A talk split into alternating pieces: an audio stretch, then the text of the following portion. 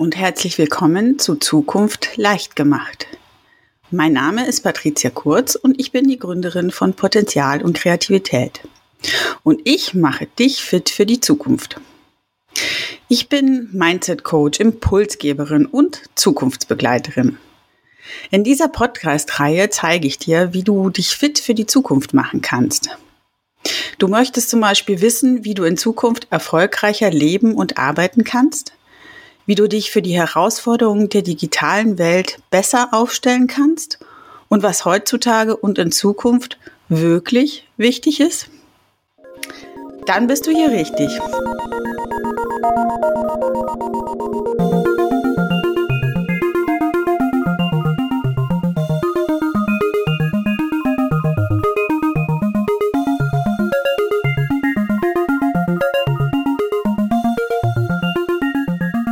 Episode 21.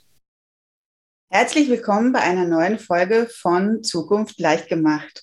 Und heute mit dem Thema Bist du ein Kreapreneur?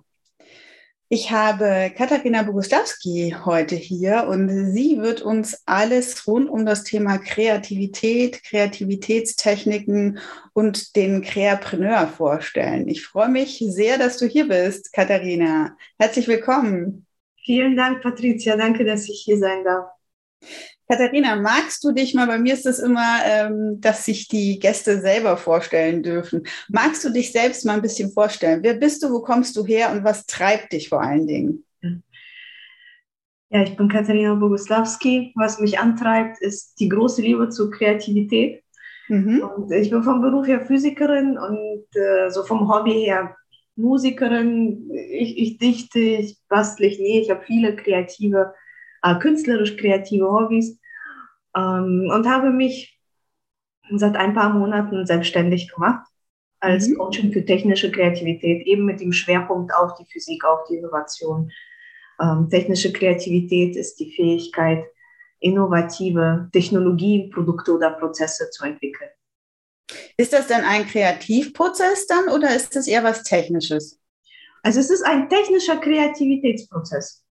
Also Tatsächlich ist, beides. Ja, genau, weil wir haben in Deutschland äh, leider eine sehr, ja, sehr klein, sehr kleines Verständnis von Kreativität. Wir denken immer, ja, das ist hier so Bildchen malen ne, oder Songs schreiben. Das ist es aber nicht alleine, sondern auch das Lösen von technischen Fragestellungen ist ein Kreativitätsprozess, weil Kreativität bedeutet, es ist neu und es ist nützlich.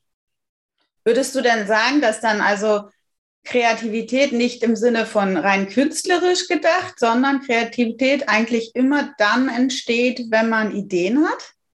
Ja, genau, genau. Also es fängt immer mit den Ideen an, ganz egal, welche Ideen das sind. Ob mhm. das vielleicht spontane Ideen sind ähm, oder künstlerische oder technische, also analytisches Denken äh, gehört auch dazu. Ähm, und ich würde sagen, Kreativität ist immer dann im Spiel, wenn es um die Schöpfung geht. Also wenn man etwas erschafft. Mhm. Ne? Egal, ob es das jetzt, äh, weiß nicht, die neue Bremse für ein ICE ist oder ein Bild äh, für eine Galerie. Also letztendlich, wenn die Idee auch umgesetzt wird, wenn man wirklich ins Tun kommt. Ja, sonst ist das nur Fantasie. Mhm. Also Kreativität ist Fantasie plus Aktion. Also wir müssen ah, ja. in, in die Umsetzung, Umsetzung gehen. Man sagt ja auch, die Kreativität ist eine Fertigkeit. Mhm. Noch etwas fertig bekommt. Also sonst, wenn es nur in deinem Kopf ist, ist das Fantasie. Und das ist aber die Wurzel der Kreativität. Ne? Ohne Fantasie kann es halt keine Kreativität geben. Also man kreiert, man erschafft. Ne? Wir sagen ja auch so, der, ähm, vom Archetypen her der Schöpfer. Also das erschafft. Das ist nicht nur das Denken, sondern das ist dann auch das Rausgehen mit seinen Ideen. Was ganz wichtig ist, ähm, dass man seine Ideen kommuniziert. Mhm. Also Fähigkeit, kreativ zu denken und Fertigkeit, Kreativität umzusetzen. Ja, genau. Ja. genau. Ja. Oder es von anderen umsetzen lassen. Also man muss es nicht selbst machen, Mhm. Man muss nur dazu beitragen. Also ich unterscheide zwischen der sehenden Kreativität und der schaffenden Kreativität. Ja. Zum Beispiel gibt es Menschen, die äh, können gut sich Sachen vorstellen. Ne? Das sind zum Beispiel Designer. Der Designer muss das Kleid nicht selbst nähen können. Dafür gibt es die Näherin. Oder ähm, ein Songwriter kann sein Lied nicht selbst so gut singen, aber er wird inspiriert durch eine super tolle Stimme und dann sprudeln seine Ideen. Ne? Also ähm, das ist der Unterschied zwischen sehender und schaffender Kreativität. Also nur weil man selbst nicht ein Bild malt oder nicht, äh, weiß nicht, nicht selbst etwas gesungen oder ein Klavierstück gespielt hat, heißt das nicht, dass man kreativ ist, sondern es kann einfach sein, dass man eher zu den sehenden Kreativen gehört. Würdest du jemand, der Ideen hat und Leute zusammenbringt oder Dinge zusammenbringt, um etwas zu entwickeln, also so sage ich jetzt mal klassisch so im Innovationsmanagement, die Personen, würdest du die dann als sehende Kreative bezeichnen? Ja, genau. Mhm. Also, zum Beispiel, genau. Also man sieht das äh, im Job. Stellen wir uns mal vor, da kommt der Mitarbeiter zum Chef und sagt, ey Chef, ich habe da eine Idee, wir können das und das machen. Das ist der Chef und sagt, hm, kann ich mir gerade überhaupt nichts darunter vorstellen. Ja, weißt du, also da fehlt einfach das Vorstellungsvermögen, da fehlt die Fantasie. Ähm, das heißt, solche Chefs sind noch nicht mal sehend kreativ. Ne? Und wir wünschen uns sehend kreative Vorgesetzte oder Kollegen, zu denen du hingehen kannst und sagen kannst, ey, weißt du, ich glaube, ihr habt da was Cooles. Und die Person sagt, oh, ja, ich habe es verstanden, ja, und dann könnten wir das machen und das machen. Ne? Das ist jemand, der auch kreativ ist, weil er sich das vorstellen kann, weil er das fördert, weil er das sieht. Und solche Menschen sind äh, sehr wichtig in einem Unternehmen. Und dazu gehören, wie du richtig gesagt hast, so Innovationsmanager oder Leute, äh, die andere Leute zusammenbringen, weil sie eine Vision haben. Sie wissen, dass diese Leute etwas schaffen können. Sie sind ähm, ja so auch der Motor der Innovation. Kann man sowas denn lernen? Ja. Kreativität? Ja, man kann vieles, vieles lernen. Alles fängt natürlich an beim Mindset. Ne? Also mit dem großen ja, mit dem großen Schwerpunkt Offenheit. Wie offen bin ich anderen äh, Ideen gegenüber oder mir auch mir selbst gegenüber? Wie offen bin ich ähm, ja, den äh, Kollegen zum Beispiel aus, äh, mit einer anderen Herkunft gegenüber? Also da fängt das an, dass man erstmal diese ganzen Ideen zulässt, dass man sich das anguckt, ohne das zu beurteilen.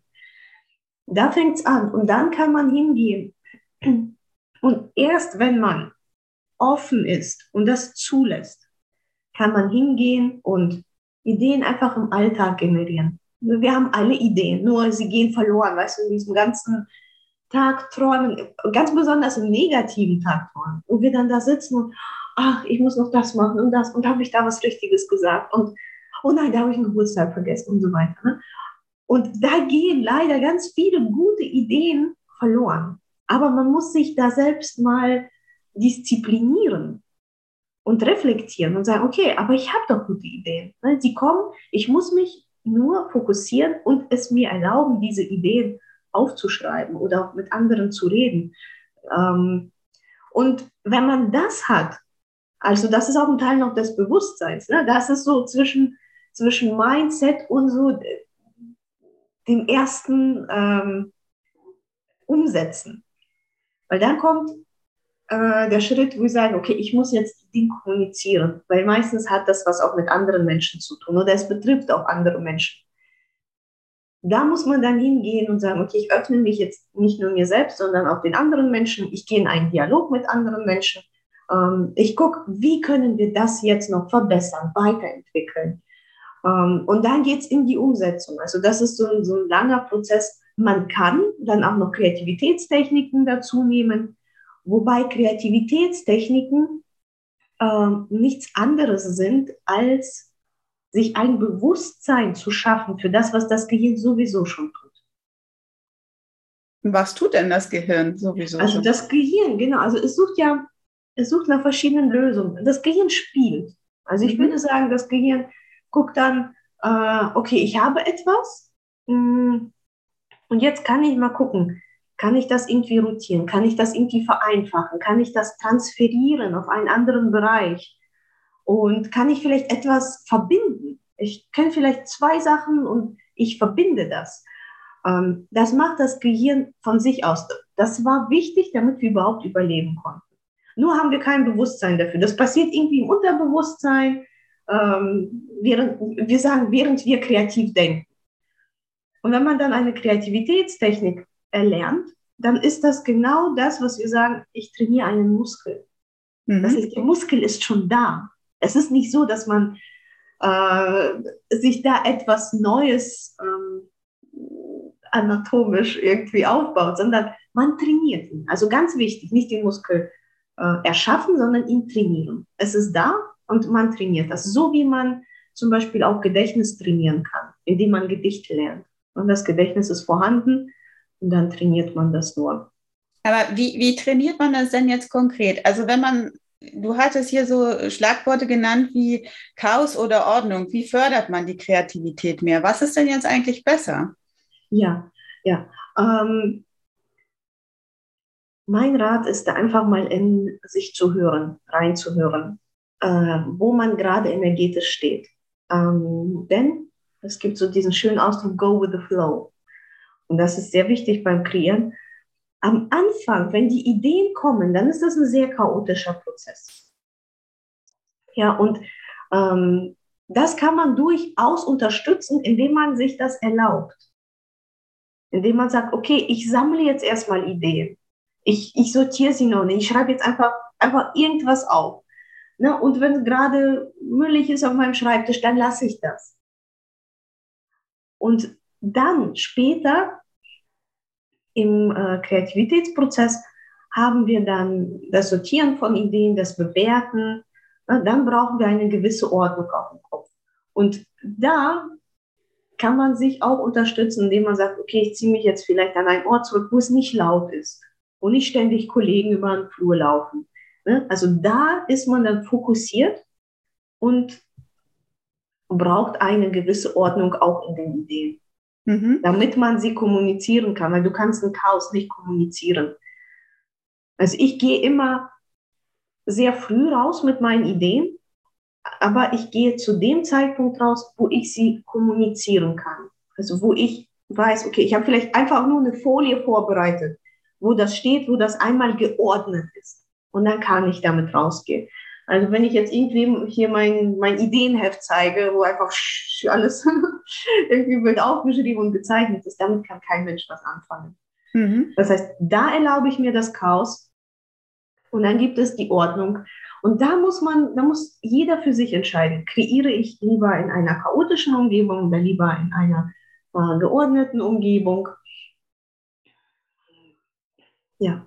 Also das ist abhängig von der Persönlichkeit, würdest du sagen? Ja, genau. Es gibt mhm. Menschen, die kommen sehr gut mit dem äh, Chaos äh, zurecht oder das, was andere als äh, Chaos bezeichnen. Für die ja. Menschen ist das kein Chaos. Also da ja. muss man auch gucken. Ähm, zum Beispiel ähm, hat meine Mutter mal gesagt, ja, du musst mir aufräumen.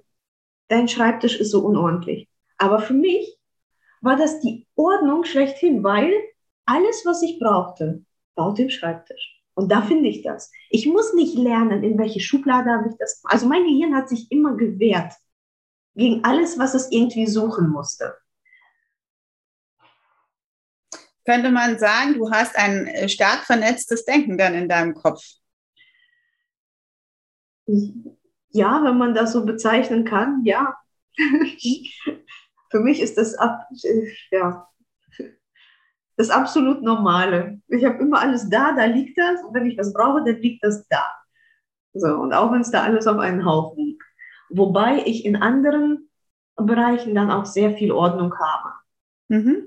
Ja, also, zum Beispiel, ähm, ich habe eine Excel-Datei und da ist alles drin. Alles, was ich brauche. Da sind meine äh, Planungen drin, da ist ähm, hier zu meinem Buch die ganzen Kalkulationen, Preiskalkulationen drin, äh, das ist die Liste mit allen Kontakten, die für mich interessant ist. Aber das ist nicht in einem Sheet, sondern das sind dann alles andere Sheets und die sind dann sauber beschriftet. Mhm. Und in den Sheets ist dann wieder Ordnung. Aber es ist eine Excel-Datei, weil mein Gehirn sagt dann einfach, okay, ich muss jetzt, ich brauche jetzt die Information, ah ja, da eine Excel-Datei. Da ist das alles drin. Mhm. Also die, die Verknüpfung quasi. Du denkst halt sehr stark in Verknüpfung dann. Mhm. Hm. Ähm, apropos Denken, du hast ja dieses Modell von dem Gedankenflipper in deinem ähm, Buch. Ja. Erzähl uns doch mal über den Gedankenflipper und vielleicht auch gerne noch mal ein bisschen über dein Buch. Du hast ja ein ganz tolles Buch herausgegeben. Ja, vielen Dank, Patricia. Ähm, ja, genau, der Gedankenflipper, äh, ich erkläre mal ein bisschen, wie, wie, wie der aussieht.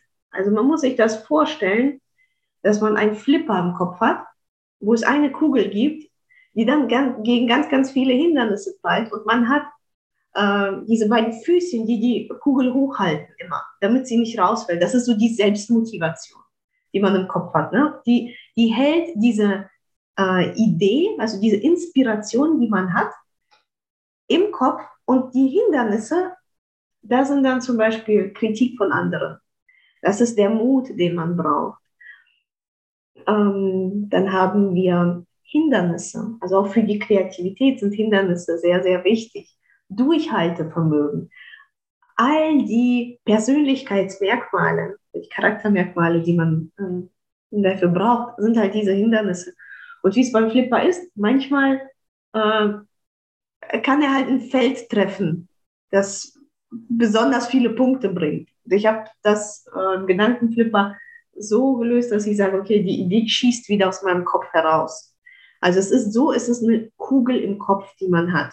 Und dieser Flipper, der blinkt, der macht kling, kling, kling, kling, kling, weißt du, das, also das ist etwas sehr Lebendiges im Kopf. Also das ist nicht nur, was ich im Buch so visuell darstelle, sondern man muss diese Kugel mal hören, man muss diese Kugel mal fühlen, wie das ist im Kopf. Oh ja, oh ja, ich fühle sie regelmäßig. Ja, ja, genau. Und ich, ähm, ich möchte mit diesem Bild zeigen, dass nicht jeder Kreativitätsprozess, so dieser, dieser Einhornstaub und alles so, dieses schöne, gemütliche, ich setze mich dahin und ich arbeite im Flow und ich vergesse die Zeit, das ist eine Seite der Kreativität. Ne, das ist zum Beispiel, wenn man ein Hobby hat, ne, wo man sich einfach auslebt, da werden Glückshormone produziert, das ist auch alles schön und gut. Wenn man aber im Job ist, dann muss man manchmal auch richtig harte Probleme lösen. Auch Probleme, die nur eine einzige Lösung haben.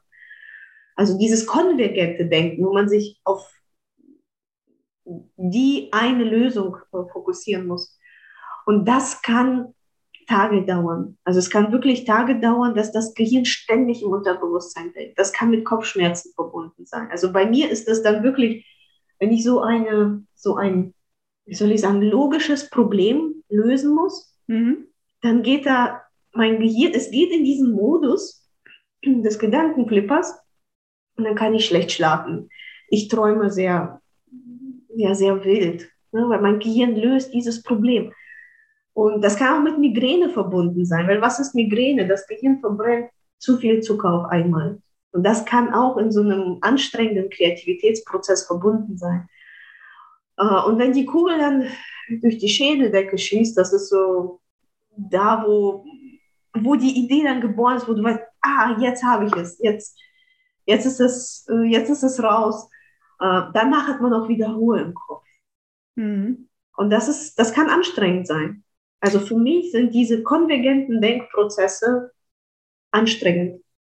Vielleicht noch mal kurz für unsere Hörer, also auch im Design Thinking eine klassische Methode für Ideenmanagement ähm, ist ja letztendlich die Methode, dass man sagt, man versucht erstmal das Divergente, also sprich die verschiedenen Meinungen erstmal offen, unstrukturiert reinzubringen und diese nicht zu bewerten und dann am Ende dann quasi den äh, Diamanten oder den Tunnel wieder zu schließen, also wieder spitz zu werden, in eine konvergente ähm, Meinung zu kommen, also sprich in eine ein, eindeutige Lösung ja, zu kommen. Ja, genau, genau. Und das ist ja das, was du gerade angesprochen hast, was quasi so in diesem Kreativitätsprozess auch so schwierig ist, dass man oft eben auch gegen Widerstände, auch gegen eigene Blockaden angeht. Wie würdest du denn sagen, was hilft denn jetzt wirklich beim Kreativitätsprozess? Also wie, wie löst man Blockaden? Und mhm. vielleicht auch zweite Frage dazu noch gleich im Zusammenhang. Äh, gibt es da Persönlichkeitsmerkmale oder ähm, Dinge, die einen da unterstützen können? Also können Vorbilder helfen und Gleichgesinnte oder bringt einen das eher wieder raus aus der eigenen Kreativität? Ja, ja, das sind sehr gute Fragen. Also wir zum Design Thinking, da hast du absolut recht, man hat erst den divergenten und dann den konvergenten äh, Prozess. Ähm, ich glaube, dass es immer gut ist, auch für die eigene Kreativität, sobald man sich seiner Idee klar ist, sobald man sie korrekt äh, kommunizieren kann, damit rauszugehen, zu Gleichgesinnten, ähm, wenn man die Möglichkeit hat, mit Vorbildern zu sprechen, dann sollte man das immer tun, weil sie geben nochmal eine andere hm, Perspektive, sie ergänzen das. Sie sagen zum Beispiel, ah, ich habe da mal und da mal von gehört, vielleicht ist das und das für dich interessant. Ne? Und dann kann man, dann kann man die Idee finalisieren, ähm, mhm. sozusagen. Genau. Aber du meinst erst in der Phase, wenn man schon die Idee für sich fest hat und auch sie schon so gut hat, dass man sie kommunizieren kann. Richtig. Aber davor, also in der Kreativitätsentstehungsphase, was ist da gut, dass man eher mit sich alleine ist? Das würde ich sagen, ja. Mhm. Dass man vielleicht auch recherchiert, dass man, dass man die Ordnung schafft, weißt du, dass man von diesem chaotischen Prozess, wo man vielleicht noch, wo man viele Ideen hat. Zum Beispiel, ich hatte das bei meinem Buch. Es ist das erste Buch, das ich geschrieben habe. Ich war gerade äh, auch ähm, in der, äh, im Brand Design ich habe das Buch selbst gelayoutet. Das heißt, ich musste festlegen, welche Schriftart nehme ich, welche Farben nehme ich, wie soll das Buch aussehen. Und das waren Sachen, ähm, da muss man auch, da kann man auch sehr analytisch rangehen. Ne? Weil was ist meine Zielgruppe? Was, was bin ich für ein Mensch und welche Arten von Schrift geben das wieder? Das kann man nachlesen. Ne? Und dann hat man schon einen Anhaltspunkt und dann kann man ähm, ja, weitergehen. Und die erste Leseprobe habe ich äh, an Freunde, Bekannte und ähm, Testleser geschickt. Da war das Buch zur Hälfte fertig. Also ich würde immer sagen, so 50 Prozent. Da gab es noch nicht diese Struktur. Da gab es noch nicht die Kapitel. Da gab es ja, 50 Prozent des Buches gab es. Ähm, und ich bin sehr früh damit rausgegangen, weil ich wissen wollte, bin ich überhaupt auf einem guten Weg? Was sagen denn die Leute? Mhm. Ja, und äh, es war sehr interessant, weil die einen sagen, finde ich so toll, mach auf jeden Fall weiter. Da muss man aufpassen, was meint die Person. Ne? Wenn sie Freund ist oder dein Fan ist, ich sage jetzt mal Fan, so als äh, auch unbewusst kann das sein, ne? dann heißt das, oh, ich mochte dein Buch. Ja, aber ist das Buch gut? Also ne, gucken wir mal mit einem ganz gesunden äh, Menschenverstand da jetzt drauf. Ne? Und dann kommen welche, zum Beispiel hat eine gesagt, und du könntest das machen und das und das und das und also ganz, ganz, ganz, ganz, ganz viele neue Ideen. Ne? Und das war auch gut, weil ich welche für mich rauspicken konnte. Auch ganz viele, die nichts mit dem Buch zu tun hatten, sondern mit dem Business. Und dann kam mein Cousin und der hat gesagt, typisch Frau. Also typisch, also so kann nur eine Frau denken so chaotisch, so dieses assoziative Denken. Ich bin ein Mann, ich brauche klare Kapitel, ich muss das nachschlagen können, Inhaltsverzeichnis und so weiter. Aha, das war so eine große Erleuchtung. Gut. Und so hat sich das entwickelt. Das gleiche mit dem Buchcover. Das Buch ist das erste einer Reihe. Das heißt, ich musste mir das Buchcover so überlegen, dass es zum Brand passt, zu der Brandmusik und weitergeführt werden kann in der Reihe. Und der Titel, der Titel ist entstanden, das war, da war das Buch schon im Lektorat gewesen. Wie ist denn der Titel? Dein kreativer Avatar. Toll. Genau, genau. Das, ist, das hat äh, mein Mann gesagt. Der, du brauchst irgendein Wort. Ich war so am Suchen, so kreative Identität, aber Identität ist so ein kühles Wort. Ja? Also es ist ein sehr technische, analytische Identität. Ähm, äh, es, es ist kein warmes Wort. Ich weiß nicht, ob du das so nachvollziehen kannst. Avatar ist ein warmes Wort, vielleicht auch wegen des A's. Also da muss man auch äh, mal darüber nachfühlen, ne? wie, wie fühle ich über diesen Titel. Und ich ja, der ist zukunftsorientiert und gleichzeitig aber auch irgendwo nahestehend, ne? weil man so an eine Figur denkt, an eine Person, einen Avatar, irgendwas, was einem auch automatisch sympathisch ist und doch irgendwo so ein bisschen noch wieder die persönlichen Eigenschaften erinnert. Ja. ja, ja. Ja, und ich bin sehr früh auch mit dem Buchcover rausgegangen, mit den ersten Ideen. Einfach so, ich habe das in alle möglichen Buchcover-Facebook-Gruppen gestellt. Und die Leute haben gesagt, Katharina, scheiße, das ist nicht gut. Das ist nicht gut, was du machst. Ne? Und dann habe ich mir Tipps geholt. Und dann kamen die anderen und haben gesagt, du musst mit den Elementen arbeiten, die du im Buch schon hast, damit es ein Ganzes ist. Ja, und, und das, das war, das ging über viele Monate und das war brutal. Es war brutal, das alles zu finden, dass da der Buchtitel reinpasst, dass ich, dass es meinem Brand entspricht, dass ich äh, das Buchcover fortsetzen kann. Das spielt so und dass ich das selbst machen kann. Und das alles, du bist ja eigentlich nicht vom Fach an der Stelle, oder? Ja. ja. Was, was bist du genau? Was hast du mal gemacht, gelernt? Mhm, ich bin Physikerin. Ich bin Physikerin. Ich habe ein bisschen auch in der Bildverarbeitung gearbeitet. Ich hatte immer Spaß, auch sowas wie ein Foto bearbeiten. Ja. Auf meinen Hochzeitsfotos ja, da sehe ich top aus. Also zehn Jahre jünger, zehn Kilo leichter, dank Photoshop. Ja, aber ich hatte immer mh, hm, so, so, diese Liebe zu, zu den Bildern, zu, zu dem Ausdruck in den Bildern.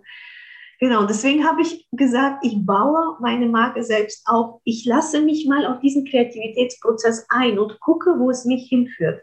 Mhm. Wenn ich sage, okay, ich bin Kreativcoach, dann möchte ich ähm, diese Prozesse auch selbst äh, gefühlt haben. Wenn es mich nicht weiterbringt, lasse ich das einen Profi machen. Und für manche Bücher werde ich das vielleicht auch selbst machen. Aber mir war an dieser Stelle wirklich sehr wichtig zu verstehen, wie kreiert ein Mensch auch unter Druck. Weil ich war unter Druck, ähm, ich wurde entlassen, nach dem Elternurlaub und musste mich neu erfinden. Mhm. Ich, ich habe das nicht aus so einem Hobby heraus her gegründet, sondern so, zack, da ist das Geld alle, so du musst jetzt, wie geht's mit dir weiter? Also ich habe mich selbst erfinden müssen und habe dann all diese Kreativitätsprozesse mal beobachtet in mir, ne? so wie diesen Gedankenflipper. Wie viel Mut habe ich? Wie viel Mut brauche ich? Du hast von äh, Charaktereigenschaften, Persönlichkeitsmerkmalen gesprochen. Offenheit und sehr viel Mut. Und ganz, ganz wichtig, das ist so das, was ich jedem mitgeben möchte. Trust the process. Vertraue diesem Prozess. Lass dich, lass dich da treiben. Wenn du mal nicht weiter weißt, wenn du mal eine äh, Blockade hast, also es gibt eigentlich keine Blockade. Es gibt eine Inkubationsphase. Also das ist, was der Gedankenflipper macht. Die Idee ist irgendwo im Unterbewusstsein, sie ist dir noch nicht bewusst. Das heißt, in dem Moment, wenn du weißt, ich habe gerade keine Ideen, dann ist das nicht, weil dein Kopf nicht arbeitet, sondern weil dein Kopf gerade anders arbeitet. Er verlagert die Ideenfindung in das Unterbewusstsein. Und da kannst du mithelfen, indem du sagst, okay, ich lasse das mal jetzt los. Ich stehe auf vom Schreibtisch. Ne? Ich, ich gehe einfach raus in die Natur. Ähm, ich gehe, weiß nicht, mit den Kindern spielen. Ich lasse mein Unterbewusstsein arbeiten. Und das Unterbewusstsein wird zwei, drei Tage höchstens arbeiten. Und dann wird es dir eine Wahnsinnsidee gebären. Also das ist, ich, beschreibe das immer als eine geistige Geburt, weil dieser Gedankenflip auch einfach so wehtut. Das klingt ganz spannend, denn letztendlich ist es ja auch so, dass wir immer dann, wenn wir Pausen machen, also im Sinne von tatsächlich mal alles ruhen lassen und mal nicht denken, idealerweise wirklich in Meditation, Achtsamkeit, also wirklich komplett alles ausschalten, mhm. dann ja in diesen Prozess der Verarbeitung kommen und des, mhm. der Gehirnverarbeitung. Jetzt ist aber trotzdem auch oft das Problem, dass Selbstbewusstsein oder Ängste eine Rolle spielen. Ich bin nicht gut genug oder ich bekomme nicht ausreichend Feedback oder wenn, dann bekomme ich nur negatives Feedback. Wie geht man damit um? Und würdest du sagen, du, du hattest hier auch ein Stichwort genannt, steigert Angst die Anzahl von Geistesblitzen oder blockiert sie nicht eigentlich komplett? Mhm. Ja, es gibt ähm, sehr interessante Studien, die zeigen, dass eine gewisse Art von Druck, von Ängsten ähm, Geistesblitze fördert. Das waren aber eher, ja. Das ist eher Zeitdruck, oder? So ja, ja, genau. Mhm. Ja, ja, auch dieses, ich, wie du gesagt hast, ne, ich bin nicht gut genug. Ich muss mir jetzt was einfallen lassen. Ja, also man muss gucken, ähm, führt, blockiert diese Angst oder fördert sie? Weil Ängste können auch motivieren. Ne? Mhm. Ne? Also äh, man muss einfach die Angst sprechen lassen. Ne? Was sagt meine Angst mir? Ich, ja, ich, ich glaube, man darf nur nicht sagen, wenn du das nicht hinbekommst, dann bist du nichts wert. Also das, das geht nicht. Also das darf man so in seinem Kopf gar nicht erst drin haben. Das ist ein Kreativitätskiller, also schlimmer geht's nicht. Ne? Und da ist es ganz wichtig zu verstehen, was bedeutet die Angst? Also in der Psychologie unterscheidet man zwei Arten von Ängsten. Das ist einmal die Angst, ich werde sterben und einmal die Angst, ich werde nicht geliebt. Und alle Ängste, die wir haben, ne, zum Beispiel, keine Ahnung, dass der Partner fremd geht, dass man entlassen wird, äh, geht alles darauf zurück, ich werde nicht geliebt. Mhm. Und da muss man sich einfach fragen, warum ist das so? Weil äh, das kann einen evolutionären Hintergrund haben. Ich werde nicht geliebt, also wird die Herde mich verstoßen und ich werde sterben. Und wenn ich jetzt kreiere ne, und ich sage, okay, ich habe jetzt hier mein Buchcover, es ist noch nicht gut, ich frage mal, was die Leute denken, dann ist es erstens, ich öffne mich. Ich sage, ich bin jetzt kritikbereit, weil ich etwas Gutes schaffen möchte. Und ich lasse nicht zu, zu denken, dass, wenn ich die Kritik bekomme, ich nicht geliebt werde, die Herde mich verstößt und ich dann sterbe. Ja, also ganz, ganz wichtig, was passiert da in deinem Kopf? Das ist Evolution. Ja. ja und ich gehe raus und ich zeige mein Cover und das Gehirn sagt, oh Gott, nein, du wirst sterben. Und ich sage so, echt jetzt? Echt jetzt? Nee, ich werde, nein, die Herde wird mich nicht verstoßen. ja, natürlich tut das weh, natürlich tut dieses Feedback weh, weil man ist in diesem Kreativitätsprozess, man glaubt, man hat es, man ist so stolz. Ne? Vielleicht kennst du das auch. Ne? Du machst abends etwas, denkst, jetzt habe ich es jetzt, das ist jetzt so toll. Ne? Stehst du morgens auf, guckst dir das an und denkst, oh Gott, nein, was? Wer war das? Wer war das? War ich das? ja, genau. Das gehört alles dazu. Das ist dieses Trust the Process. Vertraut ja. diesem Prozess. Habt dieses Urvertrauen. Das sind Schritte, die es benötigt, um etwas Schönes äh, zu machen, etwas fertig zu bekommen. Und das wird kommen. Ich habe an dem Buch, ich habe über ein Jahr gearbeitet, gleichzeitig an dem Brand, an der Homepage. Es war brutal. Also das war wirklich brutal. Ich hatte Zeitdruck. Ich habe mir halt den Zeitdruck auch selbst gesetzt. Ich wusste, ich muss in der Silvesternacht äh, meine Homepage launchen, weil für mich diese symbolischen ähm, Daten so wichtig sind. Weißt du, ich wollte diese Neugeburt. Ich wollte dieses ich hatte so ein schweres Jahr. Ich wurde entlassen. Ich habe mein Kind bekommen. Ja, alles, alles schwer. Und jetzt brauche ich mal diesen, diesen schönen Neuanfang. In der Silvesternacht gelauncht. Dann mit dem Buch, weil mein Mann den Buchtitel äh, gemacht hat. Äh, mein Mann hat Geburtstag am 6.6. Ich habe gesagt, das ist der Tag, an dem ich das Buch anbieten möchte. Ja, da muss ich aber vorher meine Selbstständigkeit angemeldet haben und dies, dies und das. Aber es war für mich wichtig, weil an diesem Tag auch mein Lieblingsschriftsteller Geburtstag hat. Ein russischer Schriftsteller, Pushkin, von dem ich bin mit seinen Gedichten aufgewachsen. Und das war für mich ein so symbolisches Datum. Das muss jetzt. Das muss jetzt und dann muss es auch fertig. Also so grenze ich auch meinen Perfektionismus ein. Weil mein Perfektionismus sagt, für mich ist das Datum wichtiger als irgendeine Einrückung, weißt du, oder ein perfekter Buchsatz oder keine Ahnung, die perfekte Silbentrennung.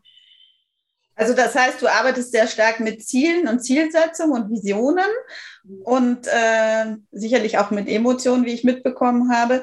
Aber vor allen Dingen, du grenzt ja quasi oder du setzt ja eben starke Ziele und versuchst dann dein Konstrukt bis dahin zu erreichen, mit dem Vorteil, dass du im Zweifel einen, einen Schnörkel weniger machst, mhm. um nicht noch eine Runde zu drehen, sondern fertig zu werden quasi. Ja, ja genau. sehr schön. Und weißt ja. du, weißt du, das Tolle daran ist, ähm, ich unterscheide zwischen funktional und optimal, wenn ich, wenn ich etwas mache. Ab ja. wann ist etwas funktional? Also ab wann funktioniert es? Ab wann kann es rausgehen?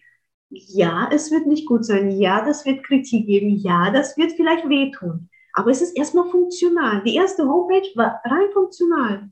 Da gab es noch keinen Blog, da habe ich eine Landingpage hingehängt Aber sie hat funktioniert. Ich habe das erste Freebie rausgehabt, ich habe die ersten E-Mail-Abonnenten gewonnen. Und dann, ne, auch ohne Logo, Logo hatte ich nicht.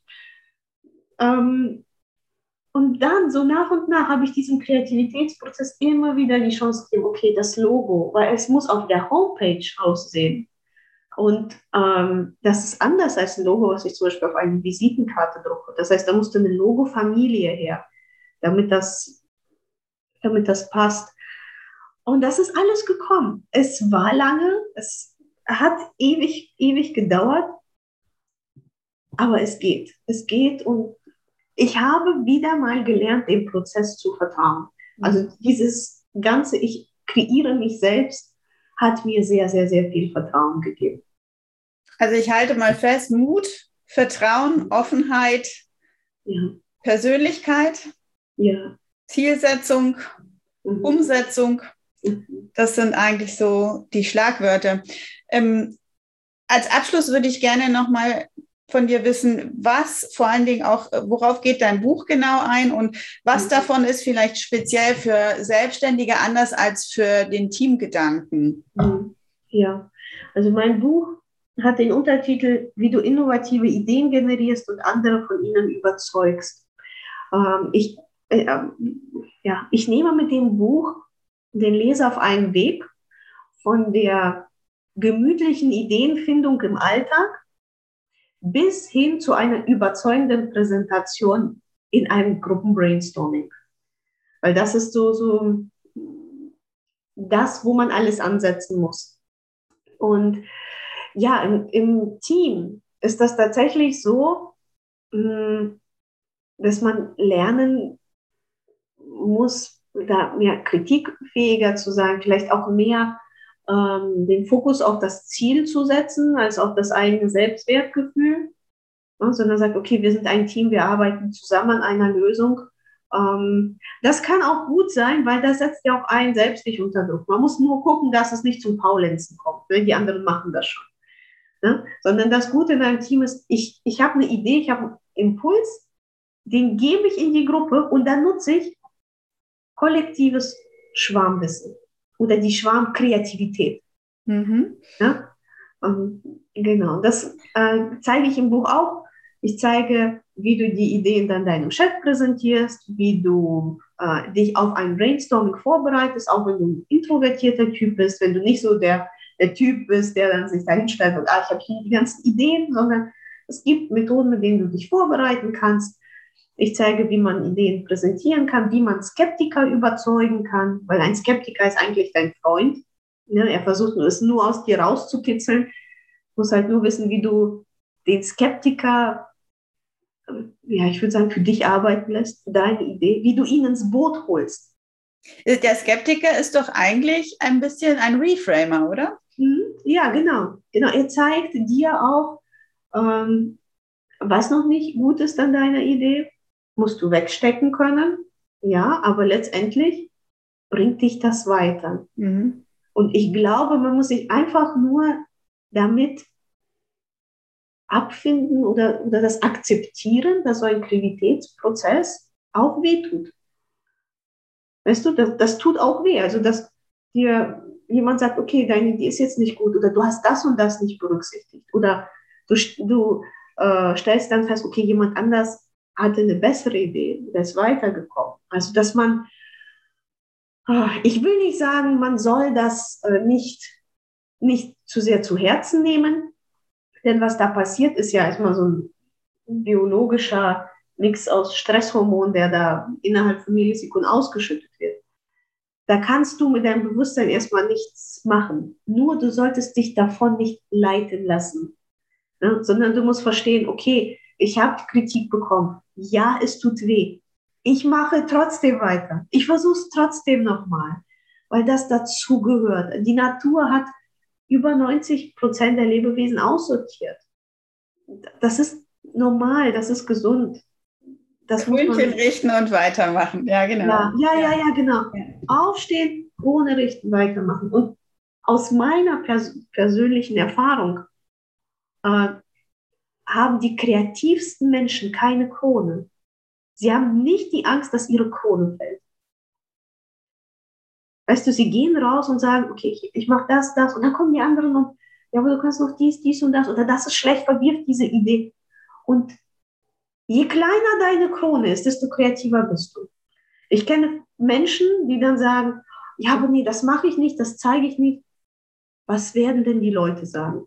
Ich so, ja, also keine Angst vor Bewertung, keine Eitelkeiten, sondern keine Angst vor Bewertung und trotzdem aber Krone im Sinne von Selbstbewusstsein. Es ist gut, was ich mache. Es wird seinen Weg finden. Genau, genau. Ja. Die, Krone für sich selbst, nicht die Krone ja. für die anderen. Für die anderen, genau.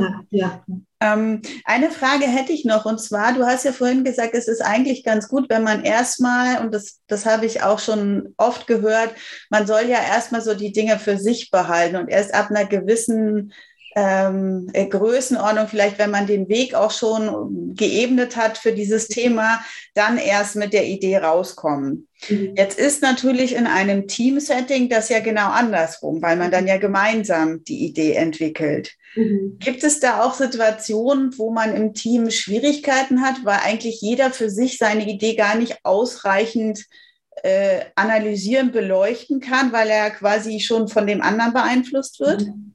Ja, ja, genau. Das ist, ähm, vielleicht kann man das als den Gruppenflipper beschreiben, dass die Idee dann zwischen den ganzen Kugeln hin und her jagt. Und ja, ja, das ist ähm, tatsächlich ein Problem. Ähm, ich glaube, dass sogar viele Menschen blockiert sind. Mhm. Die gehen in so, so ein Brainstorming in die Gruppe und werden dann einfach erschlagen, weil das Gehirn, das wird ja aktiviert durch jeden Impuls der anderen und kann sich nicht mehr auf die eigenen Ideen fokussieren. Ja, deswegen, ich, mein Tipp ist da immer, wenn das Thema bekannt ist, bereite dich vor. Wenn du spazieren gehst, unter der Dusche oder wenn du kochst, denk schon mal ein bisschen äh, vorher äh, darüber nach, schreib es auf und geh vorbereitet in, in dieses äh, Meeting, in das Brainstorming. Ich rate auch jedem, der Brainstormings führen lernen möchte, dass er zwei Wochen Vorlaufzeit gibt, also wenn, wenn, es, wenn das möglich ist, dass man äh, schon mal die Köpfe aktiviert, weil es geht ins Unterbewusstsein. Das Unterbewusstsein arbeitet schon.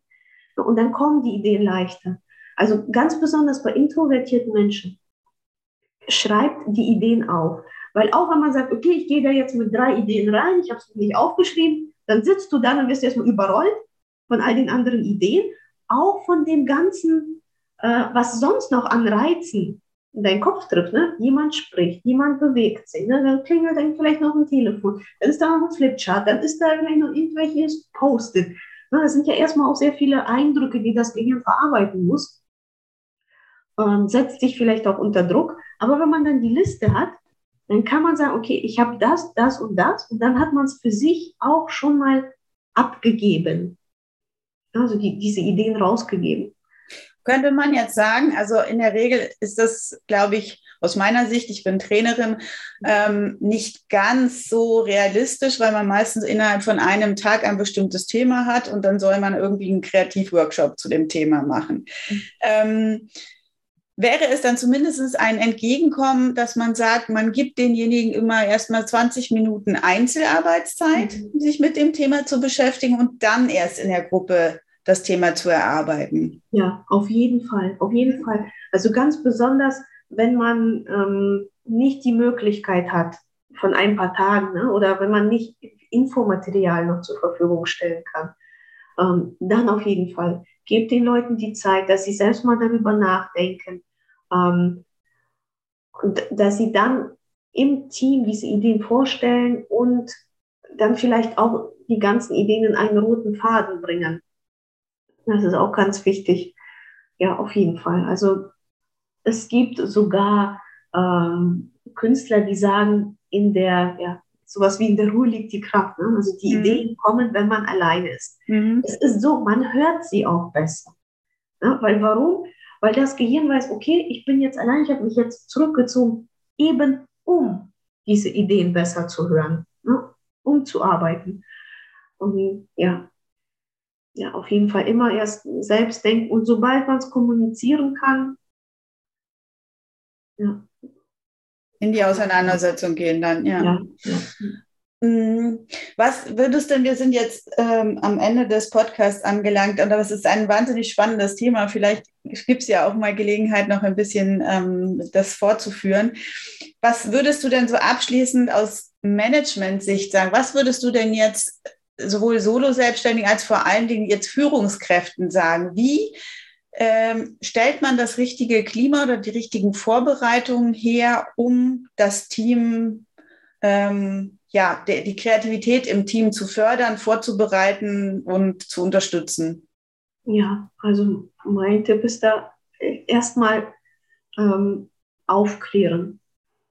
Also aufklären darüber, dass es viele Ideen gibt, dass nicht jede Idee umgesetzt werden kann, dass man ähm, möchte, dass äh, man den Kontakt sucht, vielleicht zu Kollegen, muss man aufpassen. Bei manchen Unternehmen steht dann gleich äh, Patentrecht ne, äh, ganz, ganz oben. Also das kann auch sehr viel Kreativität hemmen, weil man dann nicht mit seinen Kollegen darüber sprechen darf. Und das finde ich auch nicht, ja, nicht kreativitätsfördernd. Ja. Ähm, und ich glaube, wenn man auch erklärt, ganz wichtig, und das habe ich erlebt, man muss den Leuten klar machen, jede Idee hat ihre Zeit. Also Victor Hugo hat gesagt, nichts ist mächtiger als eine Idee, deren Zeit gekommen ist. Das bedeutet, wenn ein Mitarbeiter eine Idee hat und sie vielleicht auch einreicht, ne, über eine Tierkarte, schöne Beschreibung, weiß nicht, Zeichnung und vielleicht sogar schon Recherche und wo er das her hat, ähm, dann auf, sagt auf keinen Fall, auf keinen Fall, das sind nicht die Ideen, die wir hier brauchen. Also das ist Kreativitätskiller Nummer eins, sondern schreibt auf diese Idea Cards, äh, fängt jedes Brainstorming damit an, dass wir in kreativer ähm, Gerechtigkeit und Gleichwertigkeit, Gleichberechtigung arbeiten. Aber die Ideen haben ihre Zeit. Es kann sein, dass in zwei Jahren genau die Idee wichtig wird für das Unternehmen. Und da muss die Person, die das einreicht, wissen, okay, wenn der Chef sagt, die Idee ist jetzt noch nicht, noch nicht äh, vielleicht aktuell, vielleicht wird sie das, dass die Leute da den Mut nicht verlieren. Weil was ich bei Führungskräften sehe, ist, die sagen ja, nee, das brauchen wir gerade nicht. Mhm. Ja, und was passiert dann? Dann kommt, also das war bei mir so, dann kam mein Chef nach zwei Jahren und hat gesagt, Katharina, weißt du, du hast vor zwei Jahren damals sowas gemacht. Ne? Jetzt will der Kunde das. Jetzt. Und ich habe mir gedacht, so lieber Chef, aber vor zwei Jahren hast du mir gesagt, das ist nicht das, was wir brauchen, das ist nicht das, was wir wollen. Ne? Du bringst nicht die Ideen, äh, die das Unternehmen weiterbringt. Aha, aber es hat zwei Jahre gedauert und jetzt, ich habe mich gefreut, dass er sich daran erinnert hat. Und ganz wichtig, damit die Mitarbeiter nicht aufhören, Ideen einzureichen macht ihnen klar, dass nicht jede Idee umgesetzt werden kann, aber jede Idee für den Kreativitätsprozess wichtig ist. Mhm. Und wertvoll ist. Ja, ja, genau. Ja. Sie sollen das mitnehmen, sollen das trainieren. Sie sollen bloß nicht aufhören, Ideen zu generieren mhm. und sie auszutauschen. Ne? Und ne, ich glaube, das ist so das Beste, was, was ein Chef seinen Mitarbeitern geben kann. Dieses Vertrauen in den Prozess, also auch das Vertrauen in sich selbst. Macht weiter. Nicht jede Idee kommt weiter, aber macht trotzdem weiter. Mhm. Je mehr Ideen ihr habt, desto höher ist die Wahrscheinlichkeit, dass eine Idee ganz, ganz toll und wichtig ist. Ja, und auch eine gewisse Weitsicht zu haben, zu sagen, vielleicht brauchen wir es nicht jetzt, aber vielleicht ist es in zwei Jahren aktuell. Also das dann auch trotzdem zu wertschätzen, vielleicht auch in so einen Ideenspeicher zu packen ähm, und nochmal zu überprüfen. Und ähm, korrigiere mich, wenn ich das falsch sehe, aber ich habe oft den Eindruck, dass gerade so Kreapreneure, also Leute, die sehr kreativ sind und die vielleicht das auch im Business sehr stark anwenden, also viele Business-Ideen beispielsweise haben, Richtung Innovation zum Beispiel, ähm, auch dem das Problem des falschen Zeitpunkts haben. Sie mhm. sind der Zeit immer so ein bisschen voraus mhm. und erfühlen schon, was kommt, aber haben dann eben den Markt noch nicht dafür. Mhm. Deswegen bin ich jetzt noch so ein bisschen skeptisch, was das Thema angeht. Sobald deine Idee präsentationsfähig ist, bringen sie raus. Weil kann es natürlich auch noch zu früh sein, oder? Ja, äh, das Rausbringen beziehe ich auf Kommunikation. Also nicht auf die Umsetzung, mhm. sondern dass man anfängt zu kommunizieren. Also abzufragen, ob der Bedarf da ist zum Beispiel. Genau, genau, ja. genau dass man da den Kontakt sucht. Zum. Beispiel ganz einfach, ich gebe ein Beispiel von mir. Ich habe ja jetzt dieses Buch, äh, Dein kreativer Avatar, rausgebracht. Ähm, ich habe aber seit langer Zeit noch die Idee, dass man Videos und Bücher einbringen kann. Ja, und das kann man natürlich dadurch machen, indem ich QR-Codes mache und dann auf irgendwelche YouTube-Videos verweise. Ich gucke jetzt aber in den Markt der App-Books. App-Books sind ein Hybridprodukt aus E-Books und Webseiten. Das heißt, du hast dann nachher dein Dokument, dort sind Videos drin, du kannst auch Sachen markieren, du kannst Kommentare hinterlassen, du hast eine Chat-Funktion. Der Autor kann das Buch mh, hm, aktualisieren, zum Beispiel, wenn neue Inhalte kommen, dann bekommst du die auch automatisch. Und das ist etwas, das habe ich so für mich, ähm, ich sag mal, ich habe die Idee fertig, wofür das gut sein kann. Zum Beispiel kann man, könnte ich, ähm, wenn ich ein Buch mache, das, das gehe ich jetzt an, ähm, wie man eine gute technische Präsentation hält. Mhm. Das kann ich schlecht in einem gedruckten Buch zeigen. Mhm. Ich möchte das schon gerne mit Videos zeigen. Und da spreche ich jetzt, also heute spreche ich noch mit dem CEO dieser App-Books, damit ich da mal reinkomme. Was ist das? Wie funktioniert das? Wie verkauft sich das? Wie vermarktet sich das? Ich gucke da schon so rein. Also ich hole mir da schon, warum? Weil ich eine konkrete Idee habe von meinem eigenen Buch.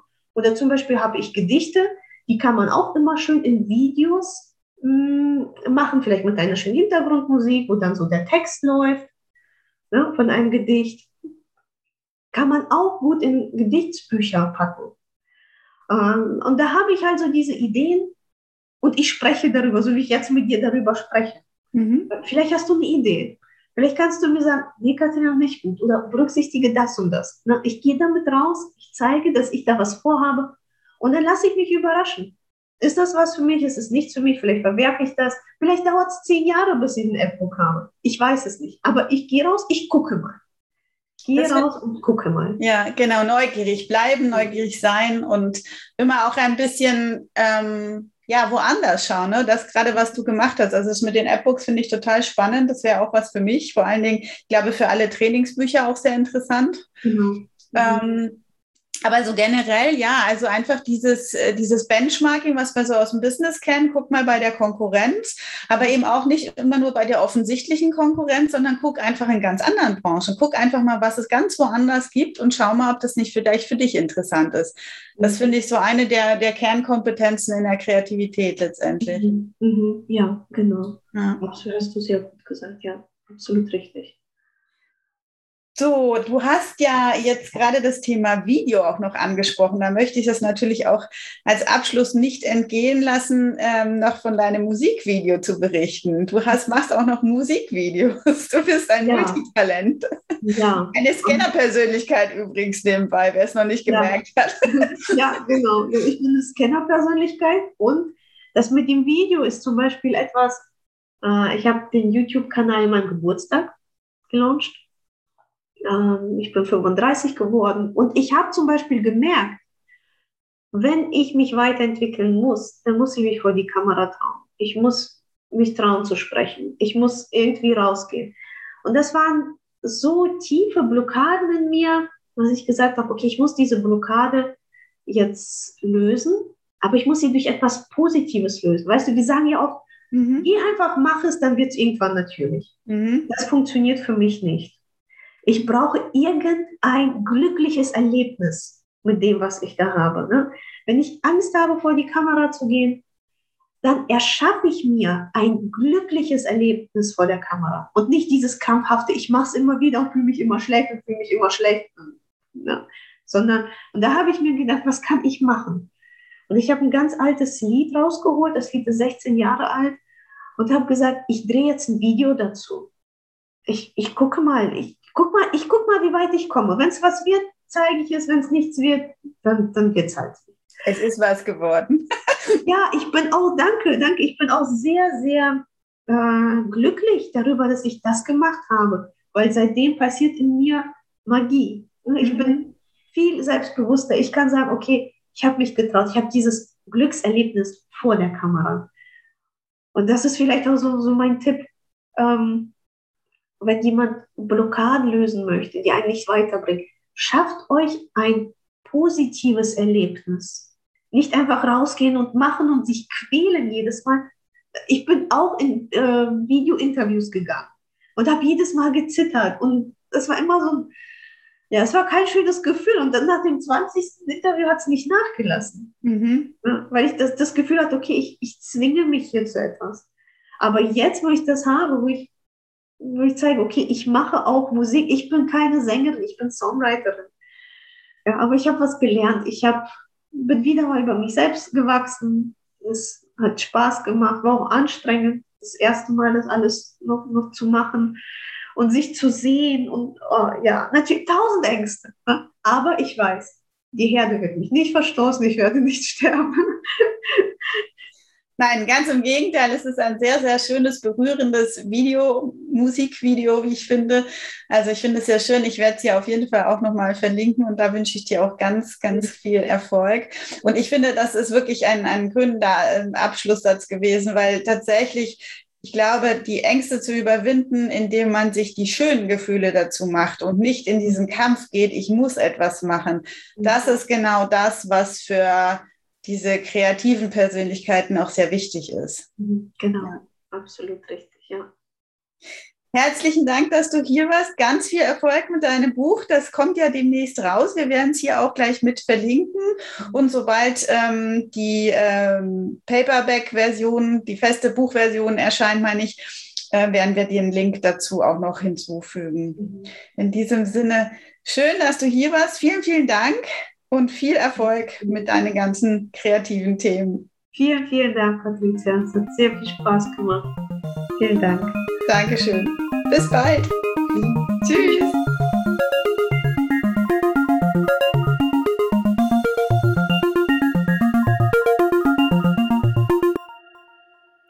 Das war Zukunft leicht gemacht. Der Podcast, der dich fit für die Zukunft macht. Wenn es dir gefallen hat, dann abonniere doch gern den Podcast und gib mir auch gleich ein Like. Gerne kannst du mich auch über deine anderen Social-Media-Kanäle weiterempfehlen. Ich würde mich sehr darüber freuen, wenn du einen Kommentar abgeben würdest, was dir besonders gefallen hat oder worüber du eben mehr hören möchtest. Natürlich auch, wenn dir was nicht gefallen hat, damit ich die zukünftigen Episoden noch besser auf die Wünsche und auch die Bedürfnisse von dir ausrichten kann.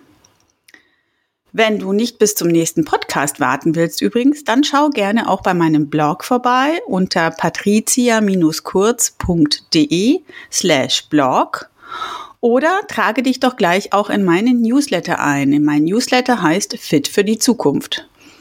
Und du findest ihn unter www.patricia-kurz.de slash newsletter. Also, ich freue mich auf dich und auf die nächste Folge. Und jetzt, get ready for future.